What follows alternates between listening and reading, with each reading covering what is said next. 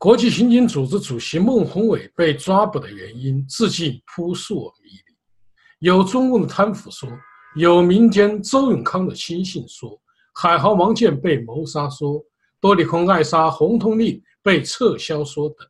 最新的说法来自《纽约时报》，一篇文章称，俄罗斯试图利用国际刑警组织抓住反对普京的政治人物比尔·布劳德。但国际刑警组织拒绝配合，习近平深感自己没有面子，而怪罪孟宏伟。由于中共的黑箱政治，真实的原因解密尚待时日。习近平决定抓捕孟宏伟后，中纪委决定诱捕，在机场将其控制住，利用十一长假审讯，罗织罪名，后以其生病为由，通知妻儿回国。在辞去国际刑警主席职务，应该说抓捕计划还是周密的，只是赵乐际没有王岐山老道，忽略了一个细节，那就是孟宏伟的反侦查能力。其实孟早有不祥之兆，对这次公安部通知其回国深感蹊跷，于是他与妻子配合，一张匕首的小图片，让中纪委的秘密抓捕行为。曝光于天下，孟七的报案记者会使孟案成为一个国际事件。中纪委可谓人算不与天算，不得不佩服老孟，姜还是老的辣。本来国际刑警组织只是一个民间机构，该事件也不至于闹得这么大。但无巧不成书，孟七法国报案与美国副总统彭斯的演讲几乎同时发生。孟案成了佐证彭斯指证中共侵犯人权的有力证据，风助火势，火借风威，这火啊可就不可控了。起初，习近平也没把孟宏伟放在眼里，尽管国际刑警组织主席的身份有点唬人，在习的眼里，他也不过是个部级干部。事实上，习近平小看了孟宏伟案件的影响。因为孟通过他妻子吹响了官员造反的集结号，这话何以见得？我们不妨一起来分析一下。第一，习近平反腐使官员官不聊生。孟宏伟事件告诉中共官员：一是没有人是安全的，中纪委对孟宏伟抓捕并无新意，几乎每个官员都一样，无论在办公室、会议室、机场，说失踪。就失踪了，几乎与苏联斯大林时期大清洗并无二样。但官员或许认为，孟宏伟作为国际刑警组织主席，应该不会在任上被抓捕。中共会因考虑国际影响而投鼠忌器，但他们错了。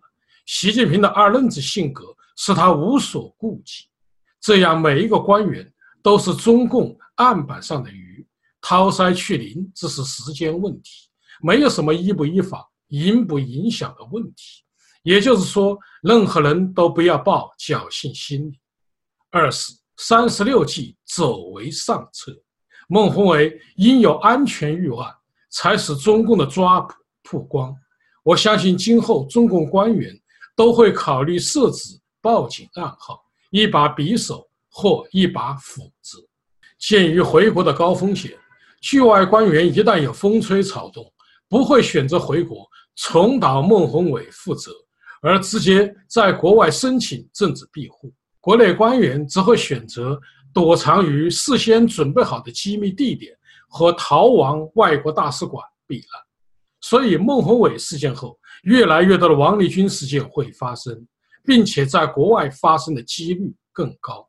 当然，有的官员可能过度紧张。而闹出乌龙事件，如中共准备重用某驻外官员，通知其回国，该官员认为习老大要动手了，而夜奔外国警局，泣不成声寻求庇护。别以为这是笑话，在斯大林时代，这种乌龙事件呢，其实很普通。斯大林特别喜欢在晚间工作，叫上他亲密的战友，在别墅里啊喝酒，彻夜不眠。一天晚上，斯大林和战友又在别墅里喝高了。莫洛托夫和卡冈诺维奇就斯大林别墅上空的星座产生了争执。莫洛托夫认为是猎户星座，而卡冈诺维奇则说是先后星座，两人相持不下。斯大林心想这事很简单呐，于是要秘书打电话问一下莫斯科天文馆的馆长。天文馆馆长一接电话也懵了，因为他是个军官，刚被任命为馆长，不懂天文。前馆长正在西伯利亚流放，前副馆长正被囚禁在古拉格岛上。斯大林的电话他不敢怠慢，于是急忙驱车到一位天文学家里去请教一下。没想到这位天文学家看到深夜有人急匆匆来访，以为自己的末日到了，在门铃响的那一刻触发心脏病，死在了家门口。你看看。这个乌龙还闹出了人命，三是人人都是卧底，孟宏伟成为了国际事件。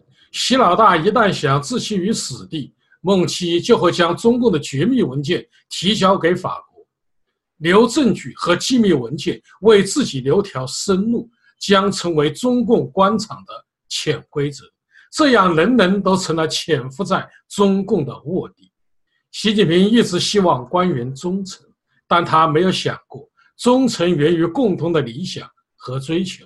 你成天拿着枪对着官员的脑袋，你就是官员的敌人，哪还谈得上忠诚？习近平以毛泽东的好学生自居，但他没记住老毛子的话：谁是我们的敌人，谁是我们的朋友？这个问题是革命的首要问题。事实腐败大案频发，由于当官成本和风险太高。所以，官员一旦坐上高位，就会大贪。在恶劣的政治生态下，官员们为了生存，就会定下生死同盟，官官相护，官官相保。一旦东窗事发，就会集体鱼死网破。事实上，习近平已经多次遭遇暗杀事件。第二，习近平将会在反腐败中一败涂地。为何习近平在第一个五年里通过反腐？顺利集权，而在第二个任期里却屡屡碰壁呢？我认为第一个五年，习近平反腐还是颇得民心的，他借反腐集中权力，清除了政治对手。但第二个五年，严刑峻法这个套路啊就不灵了，要进行制度性反腐。现在老百姓也很明白，习近平的反腐与老百姓没有半点关系，无非是中共官员狗咬狗。习近平难道没有想到制度性反腐吗？当然想过，但由于他没有民主法治和宪政的概念，加之迷信权力，自然不会去借鉴西方法治反腐经验。十月一日生效的《中国共产党纪律处分条例》，违纪规定之详细，处罚之严厉，可谓用心良苦。条例仅开除党籍就有四十五项。如重大原则问题不同中央保持一致，公开发表支持资产阶级自由化立场，诋毁污蔑英雄模范，落实中央决策部署搞变通，对党不忠诚不老实，做两面人，制造传播政治谣言，信仰宗教，违反规定取得外国国籍，以及发生不正当性关系等等。条例上管灵魂，下管肉体。无所不包，说你违纪，你就违纪；不违纪也违纪。说你不违纪，你就不违纪；违纪也不违纪。习近平想用道道绳索将中共官员像捆螃蟹一样捆个结结实实，但贪腐源于人性的恶，用杀戮恐吓去反腐，只能是南辕北辙。明太祖朱元璋惩治贪官的手腕啊！可谓前无古人后无来者。他宣布，凡贪污六十两以上银子的官员，将会被剥皮宣草，杀得兴起。最后，连官员收回袜子一双、鞋两双、书籍四本、衣服一件、围脖一个、网巾一个、圆口衣服一件，也都要杀掉。可贪官越杀越多，只杀的官员不够用，只好留用一些犯了事的官吏。代家办公，主审官员与被审的犯人一样，带着枷锁。官员的背后站着监视他的锦衣卫。官员退堂，锦衣卫再上来打官员的屁股。京城官员每天上朝前都要与妻儿哭别，叮嘱他们哪个亲戚欠了钱未还，房契在哪儿，下一代往哪个方向培养，小升初找谁走后门，因为谁也不知道这一去还能不能再回来。官员下朝回到家里，举家欢庆，哎，不容易呀，又活了一天。最后，朱元璋决定走群众路线治贪，规定任何一个老百姓可以直接冲进官府捉拿不满意的官员，当官的若敢阻拦，则移诛全族。于是，常见一群群老百姓押解着官员前往南京的盛况，浩浩荡荡，活像十一黄金周旅游。这群众路线够彻底吧？但结果是。经过两百七十六年锲而不舍的反腐，明朝最后一任皇帝崇祯孤零零地吊死在歪脖子树下。崇祯自杀前写下遗诏：“朕良得渺功，上干天救，南接诸臣勿政。”这就是说，你们这些负心的官员们呐，平时白养了你们，关键的时刻一个都不见，是你们把我搞死的呀！历史是无情的，一切泯灭人性的社会制度都将会被人民推翻，被历史抛弃。那个曾经如此强大的明朝和他无情的社会制度，今天都已不复存在。看看今天的习近平和中共，他与朱元璋的做法何其相似，逼得官员们跳楼的跳楼，撞火车的撞火车，服毒的服毒，官不聊生了。如习近平不改弦更张，就这样二愣子下去，其结果还不如崇祯皇帝。因为现在环境污染严重，想找棵扎实的歪脖子树啊，还真不容易。最后我们总结一下：如果孟宏伟涉嫌贪腐，应该被绳之以法，法律面前人人平等，但应该依照法律程序办理，而不能采取黑社会的绑架方式。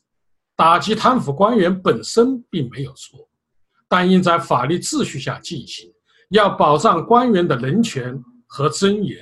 严刑峻法是对法治的反动，希望通过残酷的刑法消灭腐败是不可能的，只会让腐败啊更加蔓延。习近平唯一的出路就是建立宪政民主制度，用公平正义的法治去遏制腐败。对习近平而言，孟宏伟案件本身并不可怕，可怕的是它的影响，使官员们凉了心、死了心，形成一个巨大的官僚群体，共同对抗习近平。从这个意义上说，孟宏伟吹响了官员造反的集结号。好，各位观众朋友，今天的节目到此，感谢您的收看。